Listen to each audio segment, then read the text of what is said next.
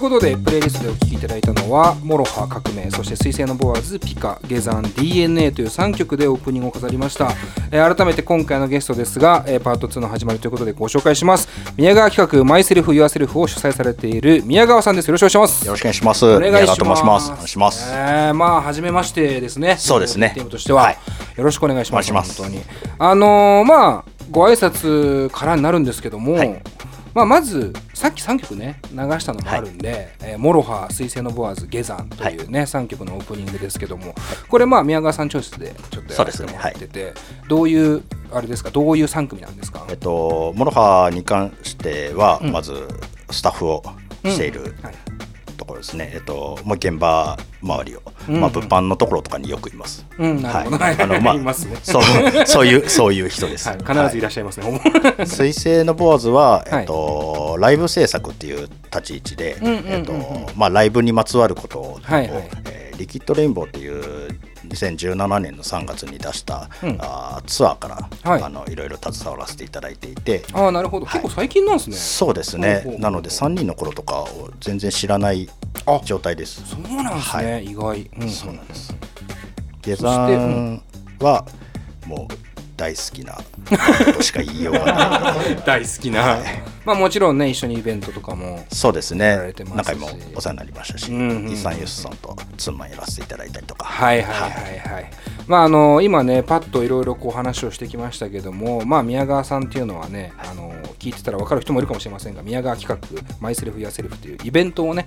主催されておりまして、はい、まあこの3組っていうのはまあそのイベントとしてもまあ実際のライブの現場の制作としても、まあ、かなり核にある3組というそうですね。というイメージでオープニングでしたけど、はい、まあちょっとここからね宮川さんどんな人なのかっていうのをまず聞きたいんですけど、まあ、そもそもラジオ的には初めましてで、はい、ただなんか新中野にやたら詳しいっていう。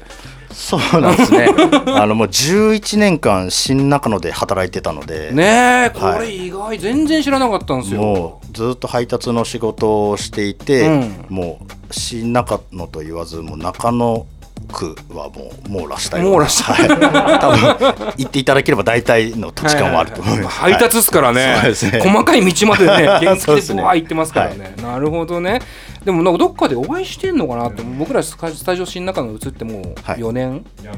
6年とかもう全然もう普通に新中野に週6週7でいたようなはい、感じなので。どっかで会ってるかなって思ったけどね。意外多分すれ違っていましたよね間違いなく。間違いなくあの、はい近いところには。コンビニで一緒に並んでた可能性。可能性 全然あります、新中の中ということで、はい。えー、そしてまああのちょっとねあの余談にはなるんですけど、はい、この間僕らが12月14日に、はい新宿ロフトで行ったアニバーサリーイベントにも来ていただいて、最高でした。ありがとうございます。最高でしたか。いや最高でした。いやー嬉しいなや。ってよかった。マジで。か？かっこいいっすね。ああそうっすか。かっこよかったですしあの、うん、まあモロハのその日もスタッフとして、はい、あの行かせていただいたんですけど、うんうん、やっぱ深夜自分のあの存じ上げなかった方々とかも、うんうん、あのバーステージでやられてるライブとか見てもめちゃくちゃかっこよかったですしお世話になってる方でもおとぎ話とか、はい、あの今のおとぎ話のライブ、めちゃくちゃかっこよかったんで。いいこれはすごいな。と思いながらちょっと嬉しいな。刺激受けました。いや本当ですか、はい、いや宮川さんに言ったらねもう100点でしょ。嬉しいっすわ。でもなんか僕ら的にも、まあ僕らなりのねイベンイベントって本当に2年に1回とかぐらいしかやらないので、うん、なかなか恐れ多い部分でもあるんですけども、はい、僕らなりのこうオリジナリティじゃないけど、はい、じゃあできることってなんだろうと思ってやった組み合わせではあったので、うん、やっぱそういうのって色っていうのはなんとなく伝わるもんなんですかね？やりたいそうですね。あのやっぱり出演者の気持ちとかをやっぱ知ってる出演者に関してはどういうことを示したいのかだったりとか、あの姿勢みたいなところとかが、あの伝わってくるので、はいはい、例えば、まあ、織坂さんだったり幅内だったり、もうあのやっぱり大好きで聞いてるし、あのこの3組集まったらどうなっちゃうんだろうなっていう、はいはい、普通に考えたらやっぱり他の人は組み合わせないようなところだったりするんでそれはもうレディオ DTM さんのやっぱ積み重ねがあの、もう生きてきたイベントになったんじゃないかなという。なるほどね、えーまあ、ここ僕が気持ちいいゾーンです、うん。それだけのための時間。聞いてたんですけど500回記念なんですよね。そうっすね。それを500回がもうもうね去年の頭に？そうそうなんです そうなんです。もう突破して結構1年ぐらい経ってるっていう状況。そこに関してはびっくりしました。来年には600回ぐらい来るっていう。のはあるんですけど。なんでもない。なんでもないよね。だから10周年ももう半年前に終わってるし、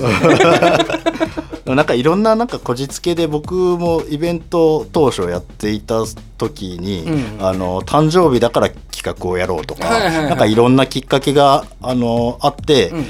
それならこういう人にお世話になりたいなとか、うんうん。なんかそういう一つの節目で500回っていうのはもうとてつもない回数だと思います。し、はいあの本いつやってもいいと思うんです、ね、そもそも。本当ね気持ちいいゾーンですずっと気持ちいいですけど本当にありがとうございます。でまあちょっとここからね宮川さん本人のはい。内容に入っていきたいなと思うんですけども、まずまあ宮川よしきさんでいいですか？そうですね。はい宮川よしきさん。まあこのなんだろう名詞というかはいは何になるんですかね、宮川企画の宮川よしきという名刺を持ってます。なるほど、はい。そのじゃあ宮川企画っていう部分が、はい。まあ、ある種自分のなんだろうアイデンティティにもなっているというそうですね。あのもう肩書きですね。うんうんうん。あのなかなかイベントを始めた当初にその肩書きがないと、うん。えっと、やり取りが進まないことが結るほど。構あったので、はいはいはいまあ別に法人でも何でもなくただ名乗ってるだけなんですけど、うんうん。あの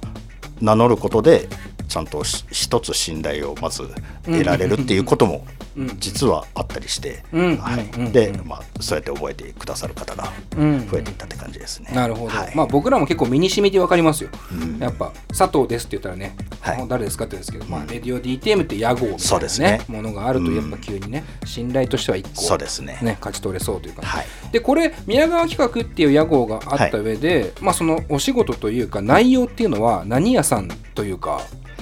一番メインって思ってたのはやっぱイベントオーガナイズなんですか？そうですね、うん。うんあのイベントのオーガナイズ以外は特にこの宮川企画という名称ではほぼやっていないので、うんあのその中でまたワレコードさんとなんか展開させていただく機会をいただけたりとかうんあるんですけど、それももう全てイベントがあってそういう形で一緒にあの、携わらせていただくっていうことがあったので、うん基本はもうイベントのオーガナイザーですね。個人個人イベンターと呼ばれるようなうんうん。ところですね。でこれはまあちょっとまあなんだろうある種面倒くさい説明かもしれませんが、はやっぱイベントオーガナイズっていうのも、はい。まあ一般的にはね、はい。そんなにポップな仕事ではないというかそうですね。ニッですね。うん。はい。どういう仕事というかどういうことになるんですかね？自分がまずは自分が見たいっていううん。ところが、あの発端にはなってるんですけども、はいはいあのそこをライブとしてあの、うんうん。開催するので、うんうん。お客様がいないと成立しないっていうところで、どうやったらあのたくさんの方に見ていただけて、うん。え演者にもどういうライブをしていただけるかであうんうんったりとか、うんうんそういうところのいろんなバランスをあの、うん。探りながら、うん。あの皆さんにとって楽しんでいただけるような、うんうん。やっぱりあの自分も楽しみたいし出演者の皆さんもお客さんもやっぱ会場の皆さんにも楽しんでいただきたいので、はい。うん。やっぱりこのバランスをすごいずっとあの意識しながら開催をしている状態ですね。なるほど、はい。じゃあオーガナイズするっていうことになった時に結構大きいのははい。やっぱりその構想、企画構想段階っていうのはかなりそうですね、うん。もうあの終わりのないところなので、うん。まあ、うん。そこが実は一番楽しかったりもするんですけども,、うん。もう自分の頭の中で、ね。あの武道館1週間くらいイベントやってたりとかもするんで。頭の中で1週間武道館やる。頭やってますね。まあ妄想フジロックとかもねありますもんね。そうですね。やってますやってます。やっぱり自分が今年グリーンステージを作るならどういう感じになるかとか、なんかそういうのも、ん。うんうんをうんちゃんと具現化したね。あのうん。イベントになってますね。まあだからそこが結構まあ多分音楽好きなねリスナーのみんなとかもここのこれとこれいいよなとか、やっぱ思うは思うけどそれを具現化していくっていうところがまあやっぱイベントオーガナイズとしての仕事になっていくかな、はい。これイベンターっていう言葉もあるじゃないですか。あとライブ制作それこそね、はい。あのやってらっしゃると思うんですけど、はい。水星のボアーズとかっていう言葉もあると思うんですけど、はい。それって違いあるんですか？なんとなくなんですけど。なんとなくなんですかもそんなに自分も意識はしてないんですけど、うんうん、イベンターイベンターっていうのはどうん、どういうイベンターのことを言ってるいやわかんないねイベンそうイベンターってなんかその言い方の違いだけなんですかねあの例えば、まあ、シャメリクとディスクガレージさんとかスタッフさんとかいう方々は自分の中ではプロモーター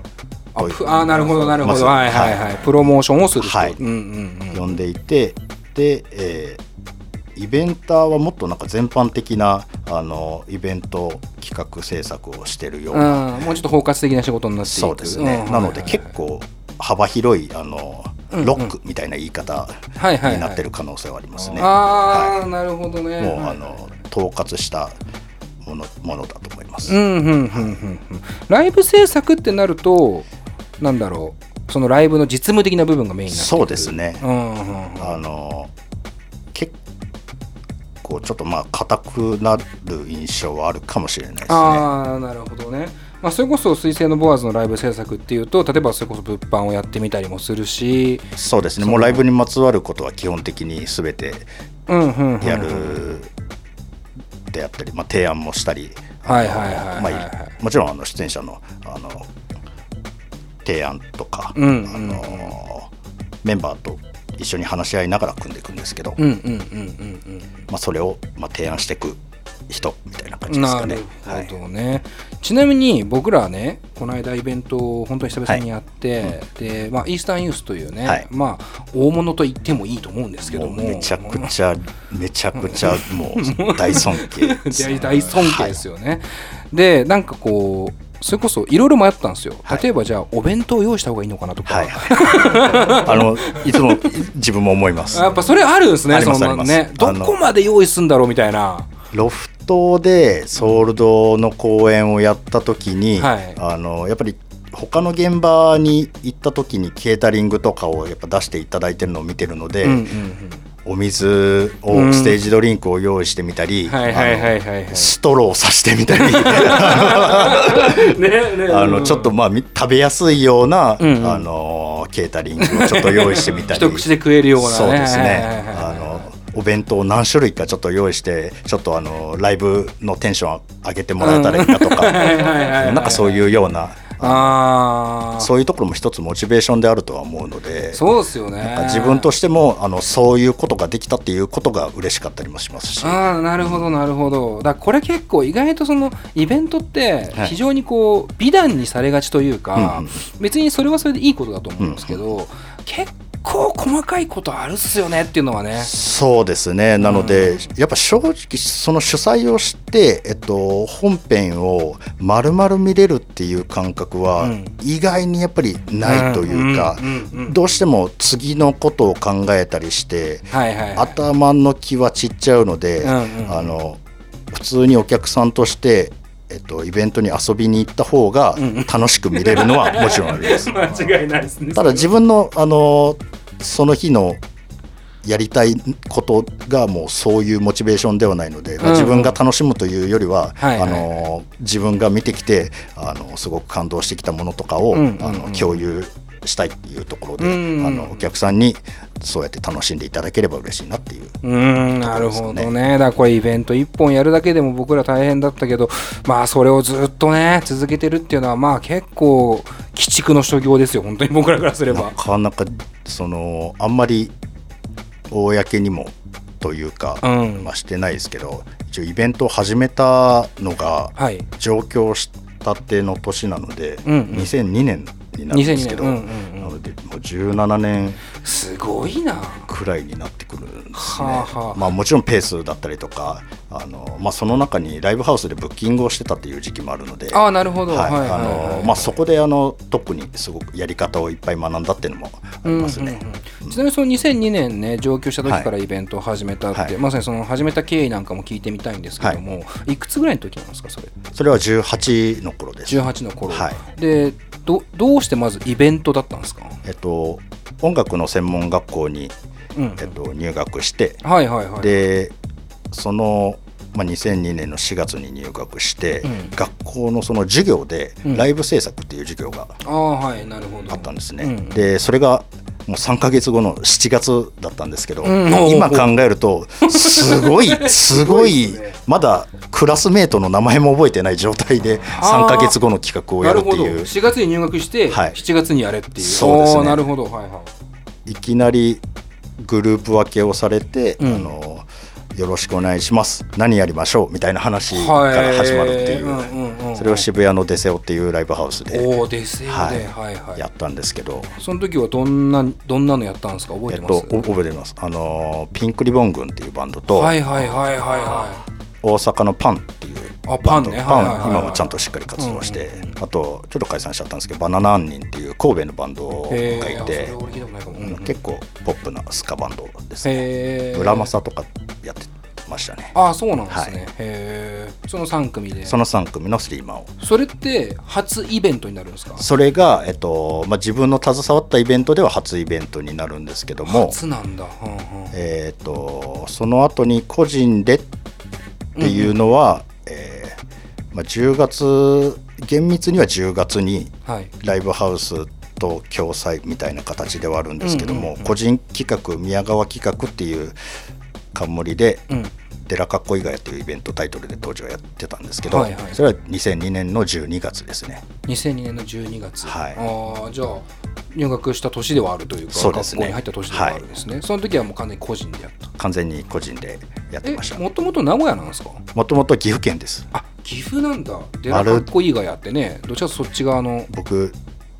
当時ゼリーっていうバンドがすごく好きで。ああゼリーね。はいはいはい。ポップジャムの名古屋収録があったんですよ。はいはいはい、はい、そこで「あのデライシトルテ名古屋」っていうあの掛け声をなんかふと思い出してちょっとなんかデラを使いたいなっていうことを。まあ自分の結局今も変わってないんですけどかっこいいっていうことが、うんうん、あの自分の企画のもう全てと言っていいくらいのことなので、あの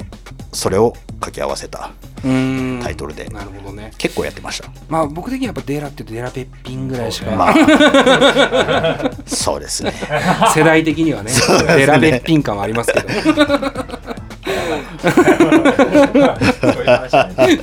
ちなみにじゃあその音楽の専門に入った段階で、はい、そもそもイベントの仕事をしたいというかイベントやりたいって思ってはいたってことなんですか？どうなんですかね。入社入社じゃないですね、うん、入学したタイミングではすごくミーハーだったと思うので、あの好きだけど。そうですね。ミーハーなるほど、えっと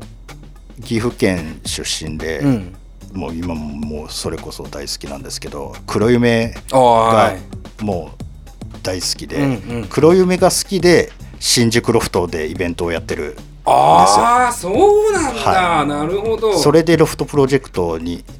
すごいこだわって今も本にしてるので。きっかけというか、まあ、そのシーンにあるのは黒夢なん黒夢なんです。へなんで黒夢もう まあオファーもしたことあるんですけど、うんうんうんまあ、そうなりますよね、はい、まあまあ。まあまあまあ。いいな。今の反応いいっすね。まあまあまあ。でも変な話あの去年の5月に、ペドロと水星のボアズとカスケードのスリーマンやったんですけど、カスケードのサポートベースが黒夢のひときさんなんです、えー、なんで一つ自分の中であのロフトでひときさんがステージに立つ。それを主催するっていうのは、もう自分の中でかなり感慨深いものがありましたね。はい、すごいね。やっぱきっかけとなった人がね、まさにその場所に出るっていうところがね、でかいなと思いますけども、ちなみにそれって逆にバンドやろうとか、はい、そのありますあります。と思ってたこともあったんですか？楽器を触れてみたこともあります。ただ本当に弦が抑えられなかったりとか 初期です、ね、すごく、ね、すごく初歩的な。であのベースやってみないかって、うんうん、あの竹原ピストル君に言われて、はい、あの一回ベースを借りて、はい、ちょっと触って一、うん、回だけライブをしあの弾き弾き語りみたいな感じでベースの？ベース弾き語りで一曲 あの生スタイルやったんです。あの、でもぜんな何の何の曲だったかがテレビ「泣くな原ちゃん」っていう番組、はあ、テレビ番組の、はあ、で歌ってた曲をたまに。をベースの弾き語りで。弾き語りでやったっていうその1回でもう今は終わってますね。なるほどね。そこでじゃあもうやる側ではなくなったんですね。そうですね。もうもう行動忘れちゃいました。はい。まあやっぱねバンドをやっていてとかね、はい、まあ割とあれあるあるというか、そうですね。その後イベンターになるとか、はい、イベント制作をするみたいなのあると思うんですけどね、なかなか最初からね今の今までイベント制作バシッとやってるっていうのはね。そうですね。その珍しいとは思いますね。すねまあ、やっぱりステージに立ってみたいっていう表に立ちたい願望もありながらなので、うん、そういう意味では出演者の方々と近い温度感だったりとか、あの感覚的に似てるところはあるのかもしれないですね。うんうん、まあ、バンドっていう言い方もあれなんですけども、はい、エアバンドっていうのは結構やってました。エアバンドは結構やってたんですね。はい、あの吉本の芸人さんと、はいはいはい、あのスリーピースでエアバンドを組んで、それこそ月3回ぐらいをもう結構定期的にやってました、ね。なんでエアバンドなそれはいけたんですね。それそれであのやっぱりステージに立つ感覚と、はいはいはい、やっぱりお客さん一人呼ぶことの大変さだったりとかいろいろちゃんと身にしみてあなるほどね。はいはいはいそれはよかった、はいいや俺だったらなんか宮川さんが呼んでる人たちエアバンドに対しても,、ものすごく抵抗ありそうな人たちが多いから。そうですね。後でなんか言われてるか怖えな。お前エアバンドになってんのかよっつって。怖えなと思いますけどね。別に解散もしてないので現状やってはいるんですけど。継続中なんです、継続中ではあるんですけど1年くらい前に5年ぶりぐらいにやったんですけど。あそうなんだ、はい、また機会あったらっていう状態ですね,、はい、でもまあそのなんだろう裏方というか、まあ、イベントを制作する側に回っていって、はい、そこからまあ今までだから17年そうですね。続けてるわけじゃないですか、はい、で、まあ、僕らも10年は続けてますけども、はい、なんだろう確固たる理由っていうのがあるのかなと思うんですけどなんかやっぱイベントなりその裏方というかにはまったきっかけがあったんですか？一番最初の先ほどの学校で7月にイベントをやったっていう、うん、その打ち上げなんですけどその、まあ、打ち上げっていうのの参加ももうあんまりなかったんですけど、うんうんうん、20人ぐらいで打ち上げをやっていて、はい、もう20人で打ち上げやると大体テーブルごとに4人とかで話が分かれる、ね、それを20人でなんか話してもうその話の多分中心にいたんですね。あなるほど、はい。はいはい、はい、そこでもうどっかんどっかん。いろいろ行ってすごいバンドもパンともピンクポンとバナナとも意気投合して、もうどっぷり使ったみたいなところが。あじゃあもう1回目で結構バッとそうですね、ね、それで、えっと、音楽業界の人を紹介していただいて、うんうんうん、でいろいろとあの携わらせていただいたり、はい、するようになってきたっていう感じですね。そのバンドの皆さんとか、まあ、20人っていうねこの打ち上げの中で、はいはい何が何が良かったんですか？そのやっぱ出演者の人たちとある種、同じラインに立てるじゃないけどフラットに話せる環境が良かったのか。そうですね、ま、多分友達感覚になれたというかまあ一つその日無事終わったっていうことの安堵感とかもあったとは思うんですけどあの自分もやっていいんだなって思えただと思いますね。なるほどね、ましてや上京したてだからなかなか仲間もいないしみたいな状況、ね、もう友達本当にいない状態で10人ぐらいいろいろ集まってくれて自分でも。なんかう嬉しかったですね。はい、うん、じゃあ東京に来てなんならこう初めて音楽でつながった友人というとあれかもしれないけど、うん、がある種アーティストとかそういう関係の人だったっていうのが、うん、友達っていうライブ友達みたいな感じでいくと、うんうん、太陽族っていうバンドのイラストを描いてるえなちゃんっていう子がいるんですけどえなちゃんとつながって、うんうん、でそこからいろんな友達を紹介してもらって、うんうん、なんであの太陽族のファンを族っ子っていうんですけど、うんうん、あのしっかり族っ子だったのであそうなんですねまあ、ライブハウスとかそういう現場である種人とつながっていくっていうのがまあ前提としてある、うん。はい、ちなみにこうイベントをねもう何17年続けてきて、はい、何が一番大変というか、一番嫌な作業ってあるんですか？うん。なんなんですかね。あんまり嫌だなと思うことは基本的にはないのでただ一つすごい経験をしたなということは、はい、えっと入りになっても演者が来なかったっていう。はい それは何？どうするんですか？えっとその公演はえっと中止になって、えっとまあ、ツーマンだったんですけど、はいはいはいはい、もう一人の方にはあのそのままライブをやっていただいて、うんうん、で振り替え公演を、うんうん、でそこにもそのチケットを持ってれば入れるし、うんうんうん、あのチケットの払い戻しもできますっていうような、はい、その回が自分の中では一番。まあでしょうね。そうですね。それ以降本当に入り本当に来てくださったっていう感覚が 毎回いまだに続いてます。トラウマですよね。もう分かりやすい。来るかなっていうね。めちゃくちゃやっぱりかっこいい人だったのでちょっとやっぱり自分の中でもあの整理のつかない部分がしばらくあったんですけども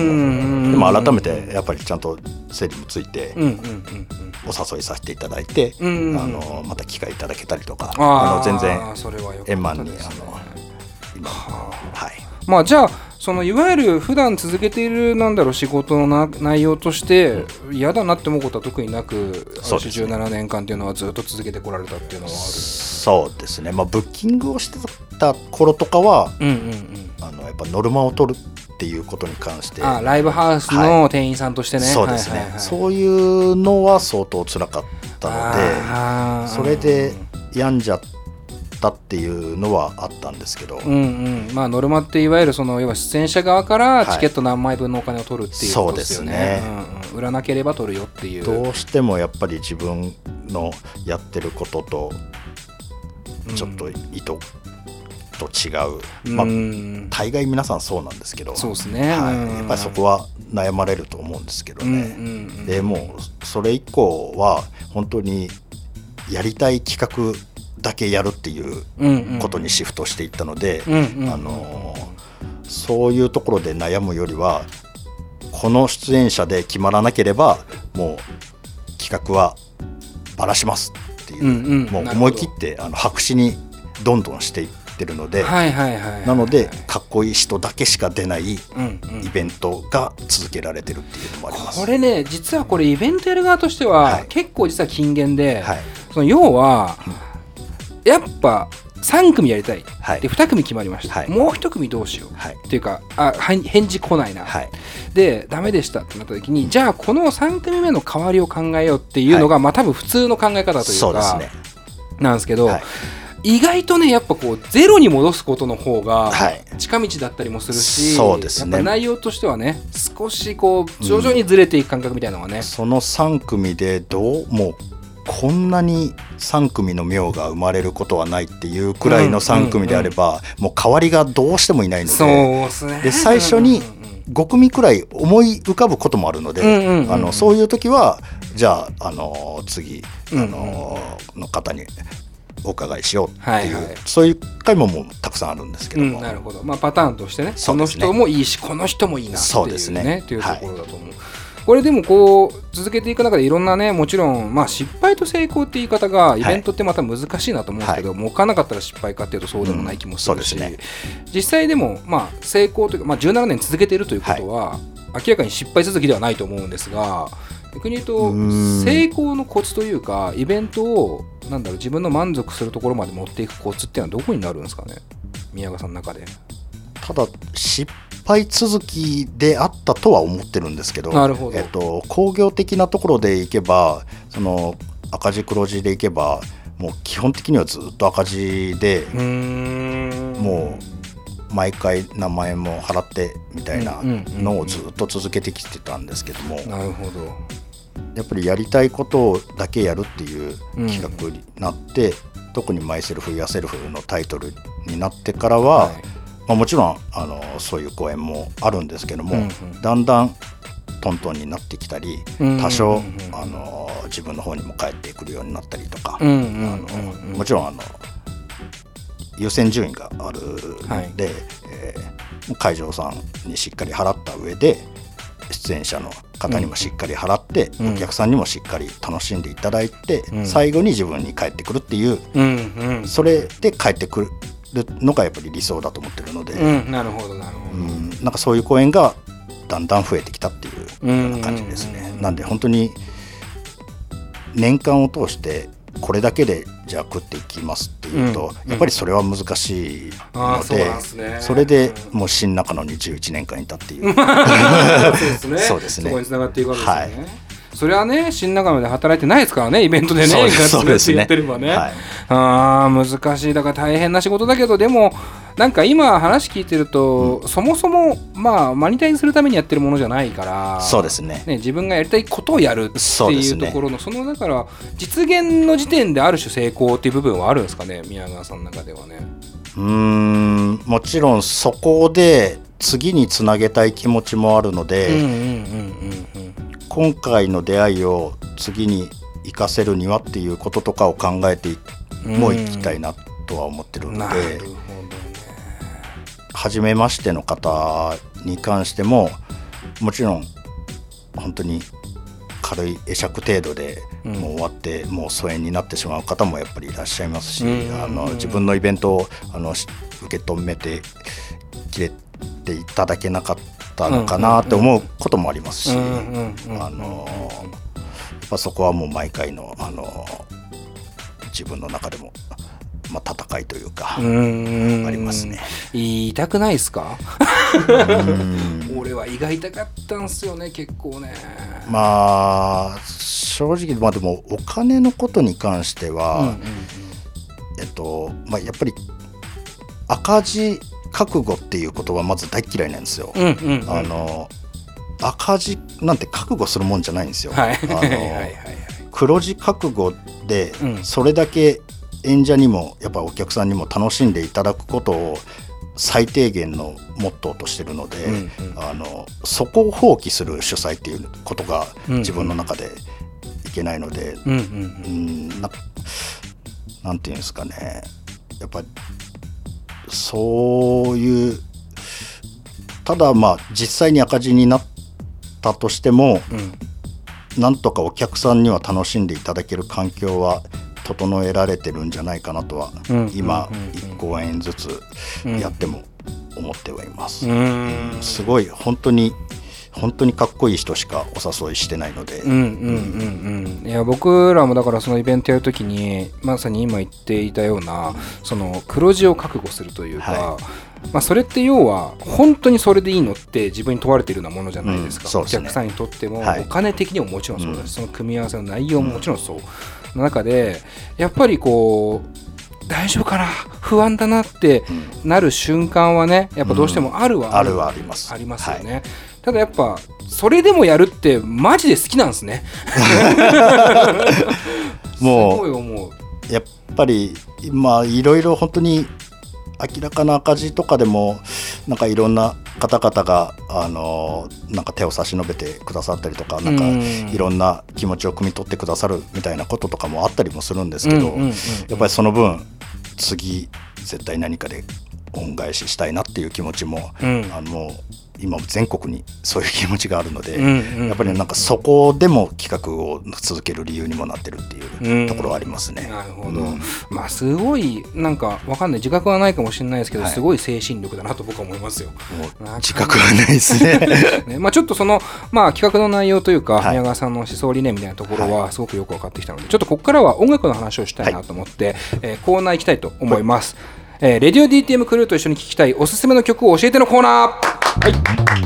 い。はい。というわけで、はい、えー、このコーナーではゲストに Spotify で聴くことができる楽曲の中から RadioDTM クルそしてリスナーの皆さんに紹介したい曲を教えてもらうコーナーです。でスタジオの中にはねあのスパスマートスピーカーがありますんでねそれを、え使って実際に聴きながら、えー、あれこれ語っていきたいなと思います。でえっとプレイリストであの聴いてる方はこの後自動的にあの曲が流れていくので